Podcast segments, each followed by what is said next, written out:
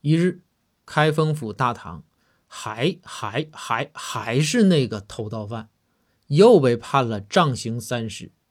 偷盗犯呐，小心翼翼地问：“大人，行刑的官爷是咱府里老人吧？”包公回道：“嗯，是，今天赵虎打。”这个偷盗犯呢，开心的就说：“大人，我是会员，这还是老人，这回能打七折了吧？”包公说道：“那必须的啊！我老包说话，那必须算数。”杖刑之后，偷盗犯哭着说道：“大人，不是七折吗？怎么打了五十大板呢？”